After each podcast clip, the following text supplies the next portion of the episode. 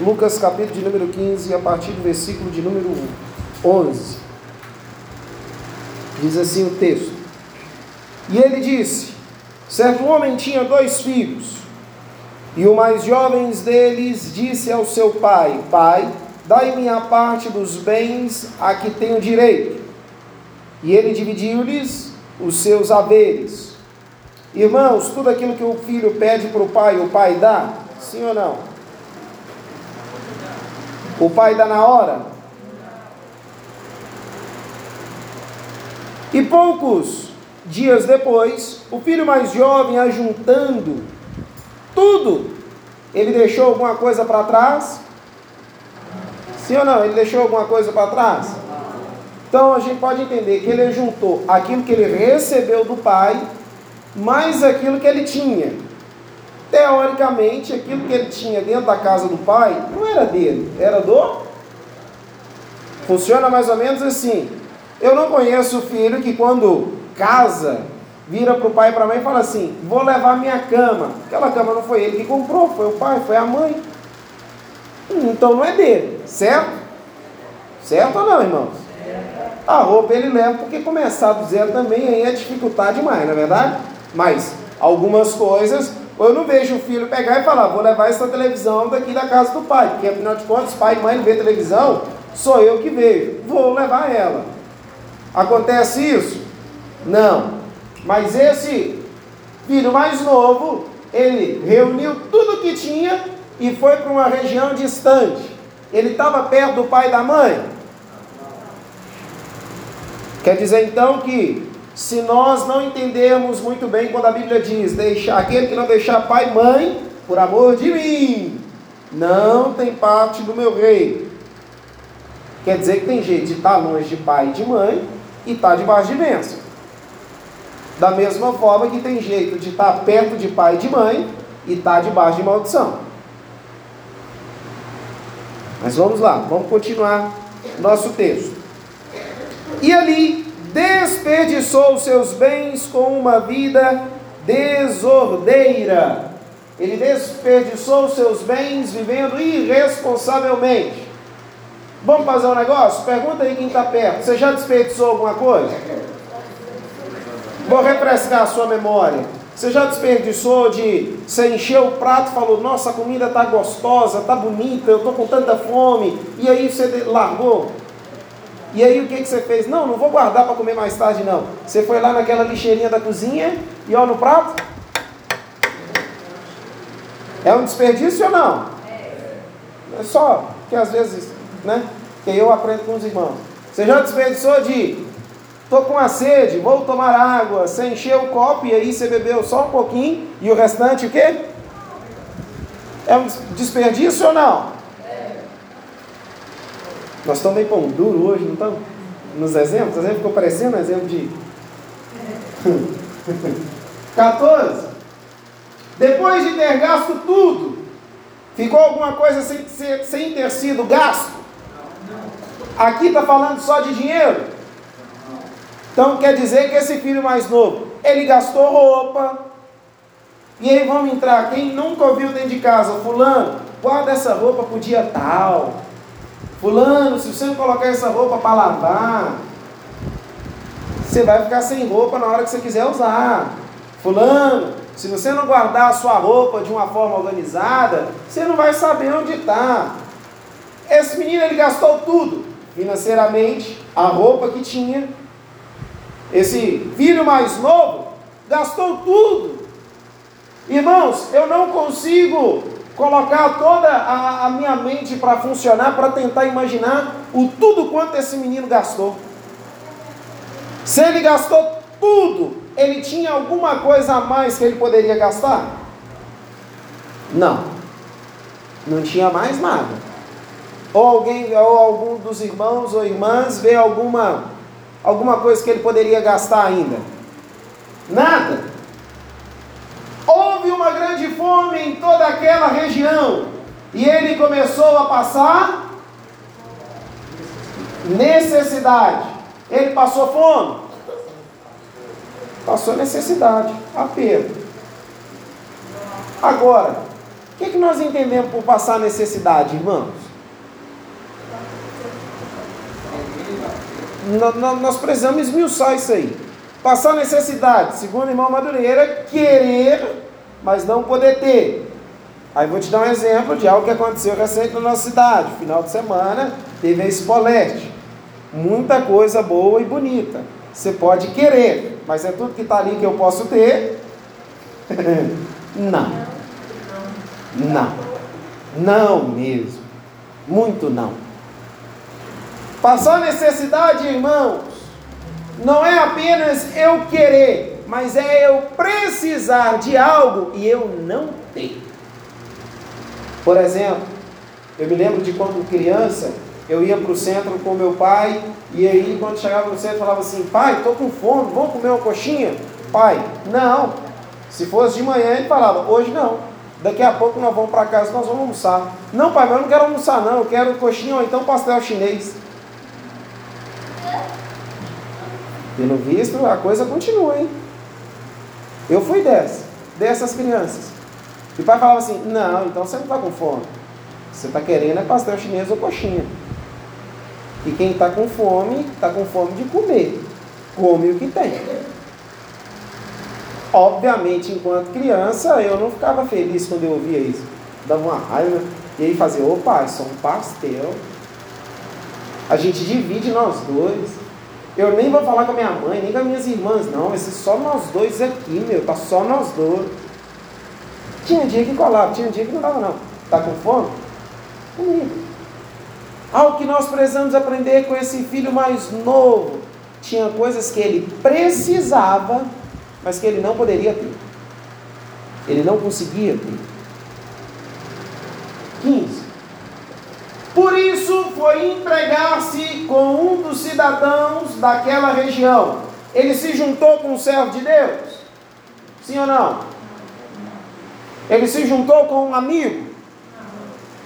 Grava bem isso. Que o mandou para o seu campo a fim de cuidar de. Irmãos, agora só quem já teve aquelas experiências de ir na roça, cuidar de pouco não é fácil não. Matar pouco não é muito fácil. Tem gente que passa, tem que dar mais de duas machadadas para conseguir matar o bicho. É uma delícia. Comer bacon é uma delícia. Agora, cuidar do bacon é outra história. Não é, é ou não é? É outra história. O cheiro do bacon fritando é uma delícia, não é? Mas e o cheiro quando você está cuidando do bacon? É totalmente oposto. Talvez se ele fosse se juntar com um amigo, o amigo ia falar: Ó, oh, onde eu trabalhar, você vai trabalhar também. Só que o camarada era amigo dele? Não. Era temente ao Senhor? Não. O cidadão procurou levantar a ficha daquele menino? Você é filho de quem? Você vem da onde? O que, que você já fez da sua vida?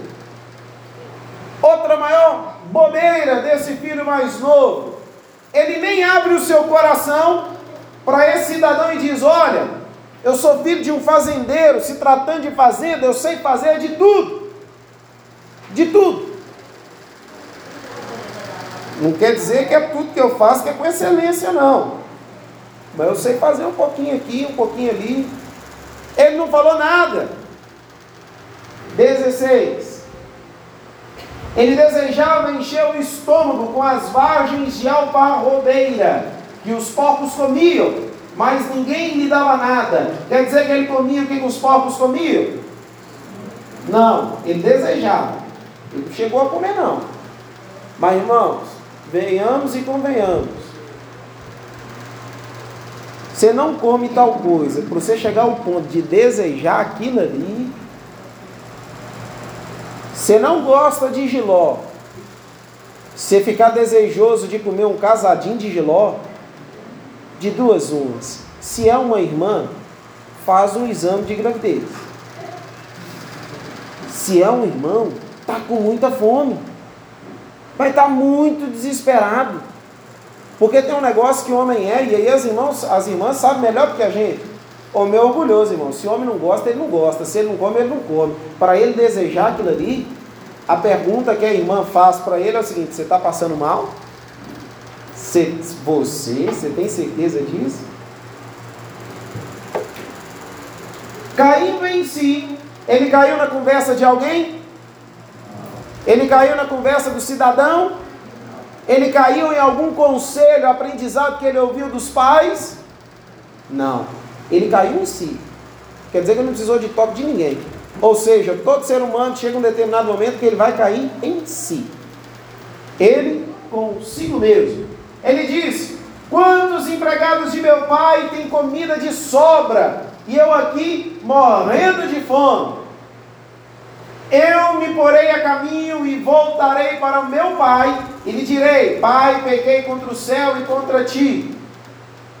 Não sou mais digno de ser chamado teu filho. Trata-me como um dos teus empregados. Irmãos, o que, é que nós encontramos aqui? Primeira coisa que não pode faltar na minha e na sua família, guarda bem isso. Primeira palavra do Senhor para nós: não pode faltar na minha e na sua casa saudade. Não importa o lugar que nós vamos, o que vamos comer, o quanto tempo vamos ficar, com quem vamos estar na companhia, mas algo que eu e você precisamos ter é saudade de casa, saudade daquilo que é nosso, saudade dos nossos, saudade de estar naquilo que nós estamos acostumados a vivenciarmos diariamente. Amo ir na casa do meu pai e da minha mãe, amo ir na casa do meu sogro e da minha sogra, mas eu não aguento ficar muito tempo. Eu tenho saudade da minha casa, só na minha casa eu posso ficar como eu gosto de ficar. Não é porque no outro lugar eu não vou ter liberdade ou algo assim, coisa do tipo, não. É a minha casa. Irmãos, você dormir em algumas camas diferentes da sua é maravilhoso, é muito bom. Mas não tem nada melhor quando você chega, deita na sua. Da última viagem que fizemos, uma camona, era uma camona, uma coisa escandalosa. E na hora que chegamos, eu olhei passar e falei, minha filha, olha o tamanho. Falei, finalmente eu vou ter um espaço assim, um pouco maior na cama, no colchão. Né? O espaço de saia era grande, o meu não é isso aqui. O seu é dos irmãos, o meu é assim. Falei, nossa, aqui eu estou com espaço. Só que chega uma hora que você. Ah, não, estou com saudade da minha cama. Até do barulho da minha cama eu estou com saudade dela. Nós precisamos ter saudade de casa, irmãos. Nós não podemos aceitar ter a nossa família no altar do Senhor sem que a nossa família não tenha saudade de casa. Como assim? Eu tenho saudade das risadas que há na minha casa, eu tenho saudade da, da barulheira que há na minha casa, eu tenho saudade da bagunça da minha casa, eu tenho, eu preciso ter saudade de casa. Eu não posso aceitar uma realidade onde as pessoas dizem o seguinte: olha, se o seu dia foi ruim, ao invés de você ir direto para casa, você vai rodar uma rota totalmente distante para que o último lugar que você queira estar seja o seu lar. Não, não, não, não, nada disso. O melhor lugar para eu estar é na minha casa. É na minha casa que eu aprendo em Mateus 6,6. Entra no teu quarto, fecha a porta e ora o teu pai que está em secreto. Na minha casa em secreto eu encontro com meu pai. Na minha casa eu tenho o privilégio de abrir a porta, receber Jesus e de ter ele habitando comigo e com os meus. É na minha casa que eu tenho o privilégio de ver ele fazer o milagre de transformar a água em vinho e que haja alegria permanente na minha casa. É na minha casa que eu posso ver é um milagre acontecer de uma forma sobrenatural. Como assim, pastor? Vou te lembrar alguns milagres que aconteceram em casa. A casa está cheia de visitante, mas se tem alguém precisando de milagre, a minha casa ele pode tirar o telhado e descer quem for, porque eu creio que a minha, a sua casa é lugar de milagre, é lugar de provisão, é lugar de saudade. Sabe o que é isso? É a pessoa entrar na sua casa, ela sentir o cheiro e falar, hum, me lembrou fulano. Ou quando ela vai em outro lugar, ela sente o cheiro, cheiro da casa de fulano.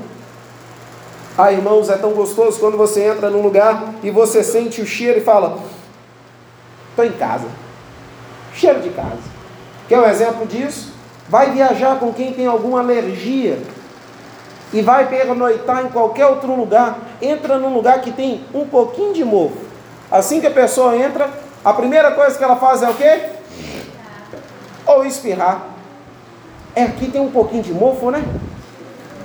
O olho já começa a atacar alergia. Ah, mas é só uma noite, né? Não, só uma noite não. Vamos embora. Nós precisamos manter a saudade da nossa casa. Aquele filho, ele caindo em si, ele não caiu na conversa de ninguém. Ele entendeu o seguinte: eu preciso priorizar aquilo que eu só encontro em casa. Irmãos, todos nós vamos lembrar com saudade de um tempo que ele não volta mais. Quem não tem saudade do tempo de infância, dentro da casa dos pais. Ah, irmãos, eu tenho saudade e até hoje a Sara às vezes até espanta quando meu pai e minha mãe vão lá em casa, ou meu sogro e minha sogra, principalmente com os meus pais. Eu conheço e sempre conheci o barulho do carro do meu pai. Eu sei quando é ele chegando no ambiente ou não. Se tivesse em carro, pastor, você sabe? Falei, sei. Eu sei por conta de um barulho da chave. Eu conheço o passo. Eu sinto saudade. Eu sinto saudade do barulho das conversas e da risada. Minha mãe não dá uma risada discreta, ela dá uma risada que enche o negócio. Eu sinto saudade do tempo em que nós, dentro de casa, sentávamos, íamos, íamos ver filme, íamos desfrutar de um momento de comunhão, só nós. Isso é ter saudade de um tempo que não volta, mas de uma saudade que eu preciso levar para os meus. De dizer, ó, vale a pena constituir uma família, vale a pena aceitar aquilo que Deus tem para nós, vale a pena poder dizer aos quatro cantos: eu e a minha casa serviremos ao Senhor. Primeira coisa que nossa casa precisa ter e não pode perder, o que, que é? Não, mas vamos mais forte. Quem for ouvir depois, nem pega no áudio isso aí. Primeira coisa que a nossa família precisa ter? Saudade. Ah, vamos junto na força do Gabriel. Um, dois, três e. Saudade. Versículo de número 20. E ele levantando-se foi para seu pai. Ele levantou e foi para onde, irmãos? Ele foi para o pai. A saudade dele foi daquilo que ele tinha em casa. Às vezes eu brinco com o Sara, não, eu tenho saudade da casa do meu pai, que eu não tinha que pagar conta nenhuma. Época boa que não volta. a época que a gente nem precisava perguntar o preço das coisas, você, você só pede. Você só pede. Aquele filho, ele tem saudade a princípio das coisas que tinham em casa. Agora grava bem uma coisa, quando nós temos um sentimento puro, sincero e verdadeiro, ele vai nos levar à razão necessária.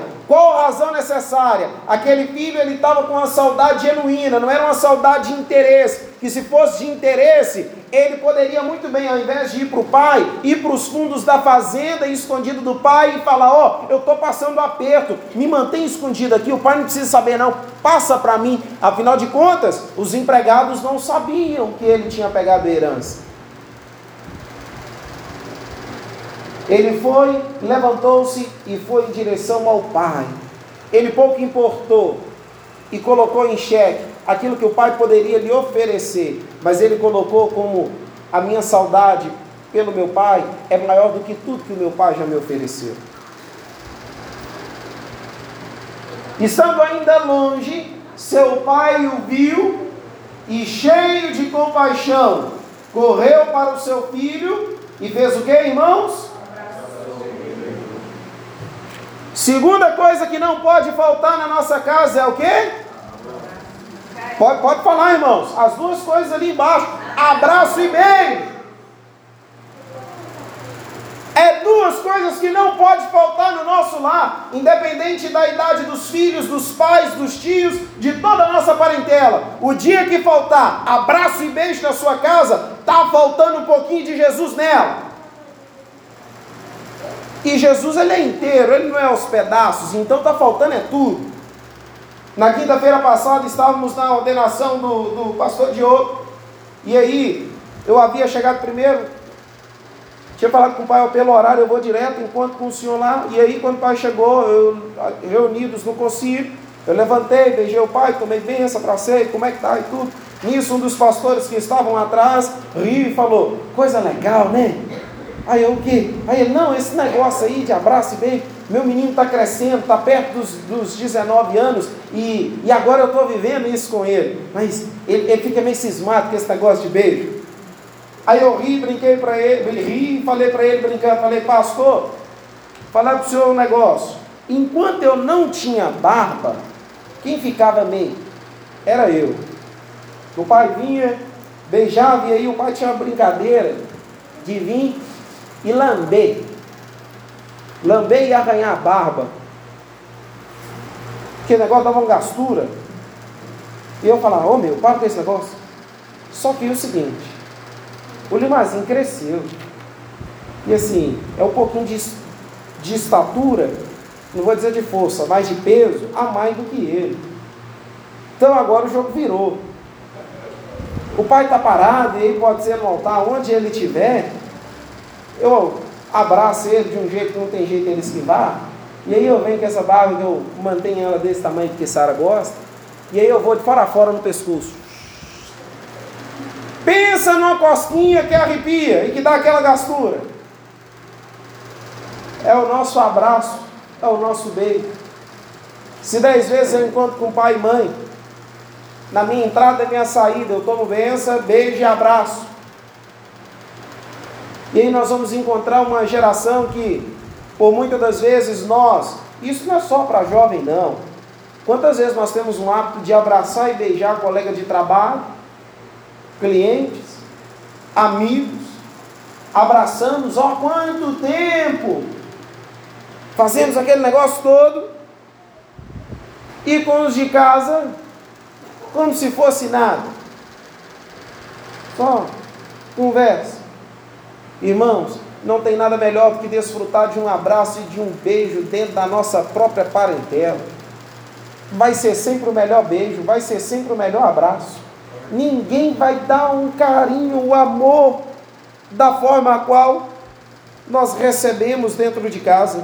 A demonstração de amor para com os nossos familiares não pode ser esquecida jamais.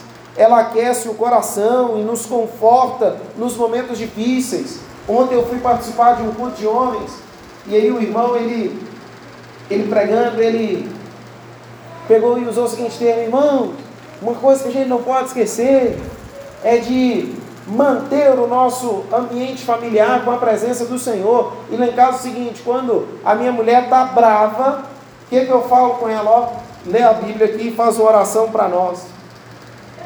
Presta bem atenção no que, que eu ouvi. E aí eu quero ver se você vai entender o mesmo que eu entendi.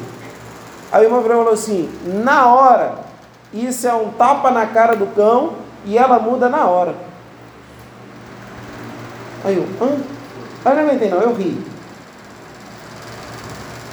Se ela está irada, eu coloco ela para orar, fazer uma, e ler a Bíblia para nós.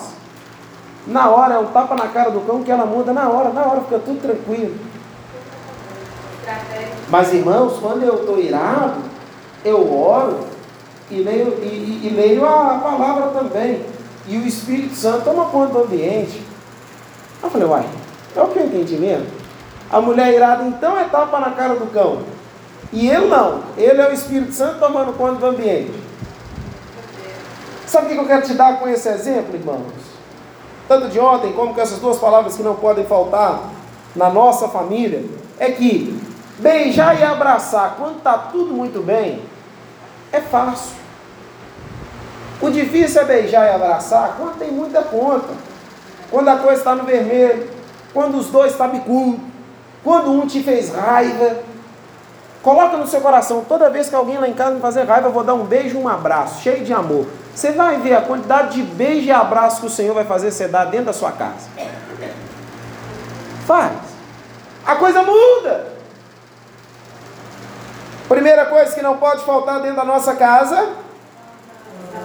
Esse jeito no áudio não pega. Primeira coisa que não pode faltar na nossa casa. Segundo, abraço e beijo. Vamos abraçar mais? Vamos beijar mais? Vão não? Eu vou. Ainda mais que, né? Meu projeto está aí. Versículo de número 22. Mas o pai disse aos seus servos: Não era o menino que estava falando no versículo 21? Pai, eu não sou digno mais de ser chamado seu filho. Aí o pai começa o versículo de número 22, dizendo aos servos: Trazei a melhor veste, vestido, ponde-lhe um anel no dedo e calçados em seus pés.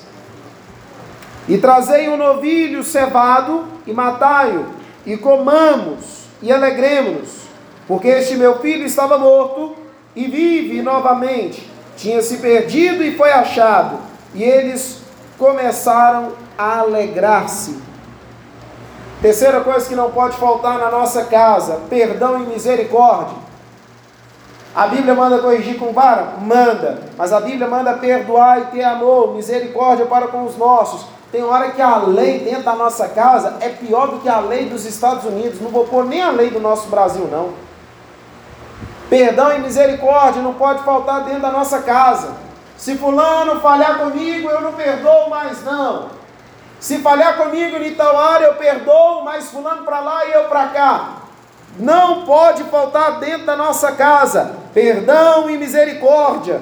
Jesus nos ensina que a resposta de tudo é o perdão e o amor. Nosso lar deve possuir o fruto do Espírito Santo, no qual há o amor. Quem ama, perdoa. E detalhe: a quem muito é perdoado, muito é amado. Vamos continuar o texto. Versículo de número 25. Ora, o seu filho mais velho estava no campo e vindo, ao aproximar-se da casa, ele ouviu a música e as danças. E ele chamou um dos servos e perguntou o que significava aquelas coisas. Irmãos, venhamos e convenhamos. Você ouve dança e música, o que, que é isso? Precisava do mais velho perguntar o que, que era? E ele lhe disse: O teu irmão chegou e teu pai mandou matar o novilho cevado, porque ele o recebeu são e salvo. E ele se irritou e não queria entrar, portanto, saindo o pai, lhe rogava. E ele lhe respondeu: Disse ao seu pai: Eis que eu te sirvo há tantos anos e em nenhum momento eu transgredi um mandamento teu. Contudo, Tu nunca me deste um cabrito para que eu pudesse me alegrar com os meus amigos. Mas vindo este teu filho que desperdiçou os teus bens com as prostitutas. O irmão mais novo ele gastou com prostituta? O texto falou que ele gastou tudo. Aqui já é intriga de irmão. Mataste-lhe um novilho cevado. E ele lhe disse: Filho, tu sempre estás comigo e tudo que eu tenho é teu. Repita comigo: e tudo que eu tenho é teu. Você entendeu o que é isso? O que não pode faltar na nossa família? Fartura. Fartura, irmãos, é uma casa unida, onde independente da quantidade, tem fartura. Como assim? Independente da quantidade, todo mundo vai aproveitar aquilo ali. Eu sou de uma época que, por muitas vezes, pai ia no supermercado, ele comprava, é, somos três irmãos, na hora do biscoito recheado, era três biscoitos, um para cada. E se acabasse o seu? No caso, se fosse o meu, nele não está agora não, saiu da live. Eu comia o meu e alguns da minha irmã também. Às vezes tudo. Se eu soubesse onde estava. Se não soubesse, não tinha como. Fartura em casa, irmãos, não é ter muito.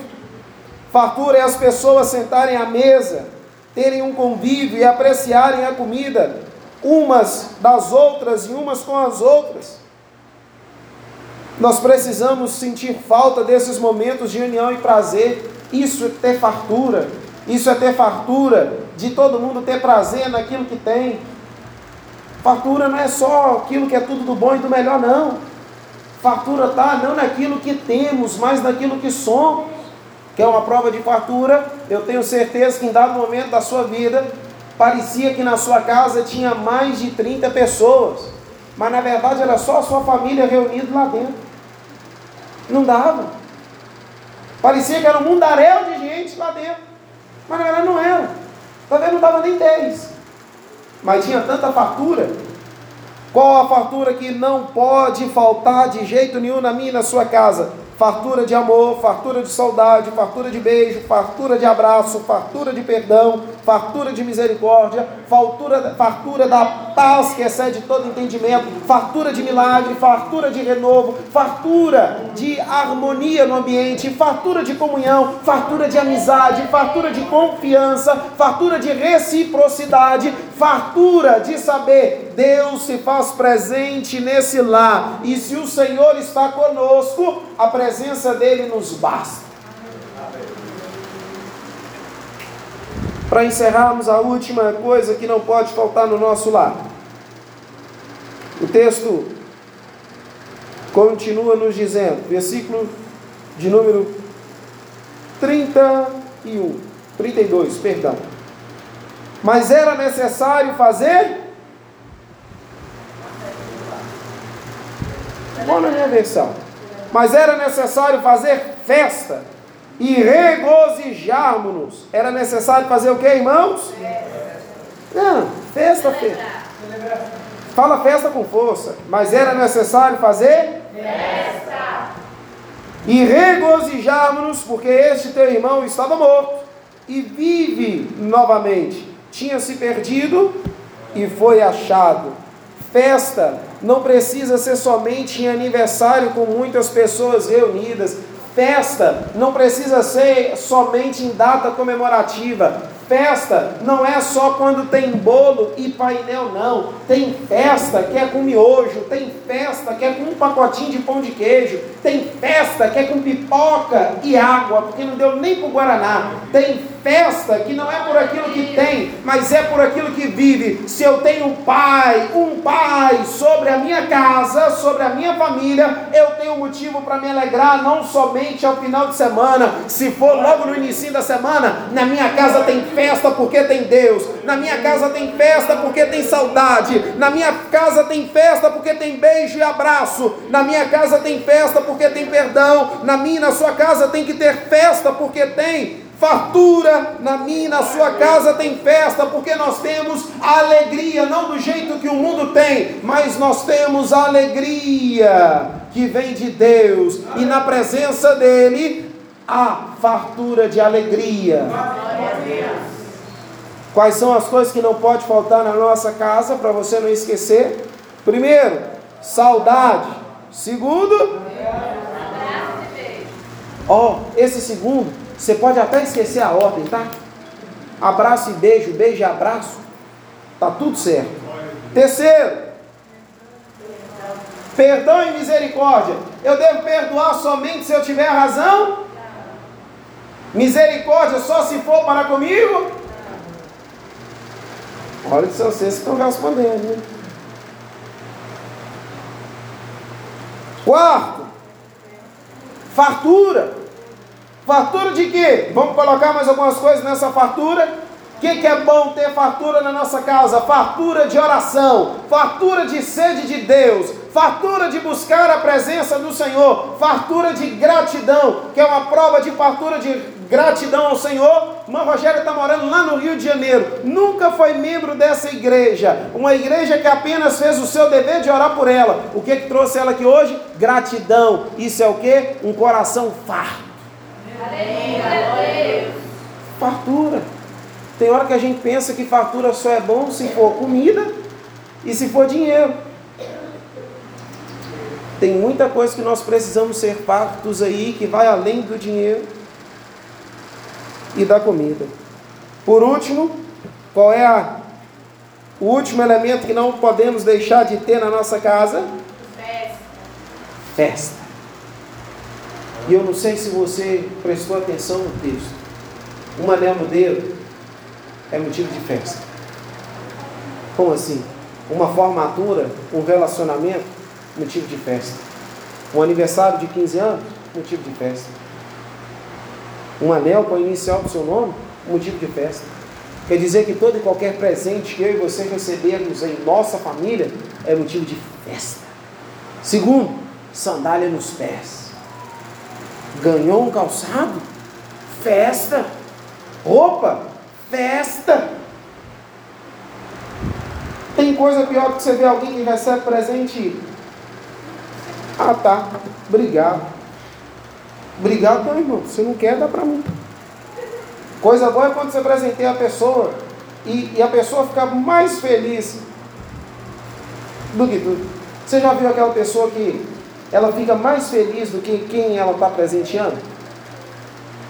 Eu acho isso massa. Pessoa está dando presente, mas ela está mais feliz do que aquele que ganhou o presente e fica, abre, abre, deixa eu ver, abre, serviu, gostou, pensei em você. Irmãos, festa ao receber vestimento. Pastor, e se eu não receber sandália, anel e roupas? Você já tem, vestiu, alegres. Fartura de gratidão. Deu para entender? Se coloque de pé. Vamos orar pelas nossas famílias. Que essas cinco de tantas outras coisas que não podem faltar na minha e na sua casa, que o Senhor vem estar renovando em nós. Que o Senhor vem estar renovando em nós. Você pode estender as suas mãos em direção ao seu lar. Você já sabe os cinco motivos pelo que, que eu vou orar abençoando a sua casa. Antes de começar essa oração, com suas mãos estendidas em direção ao seu lar, apresente ao Senhor a sua gratidão. Pelo que, que você é grato, hein?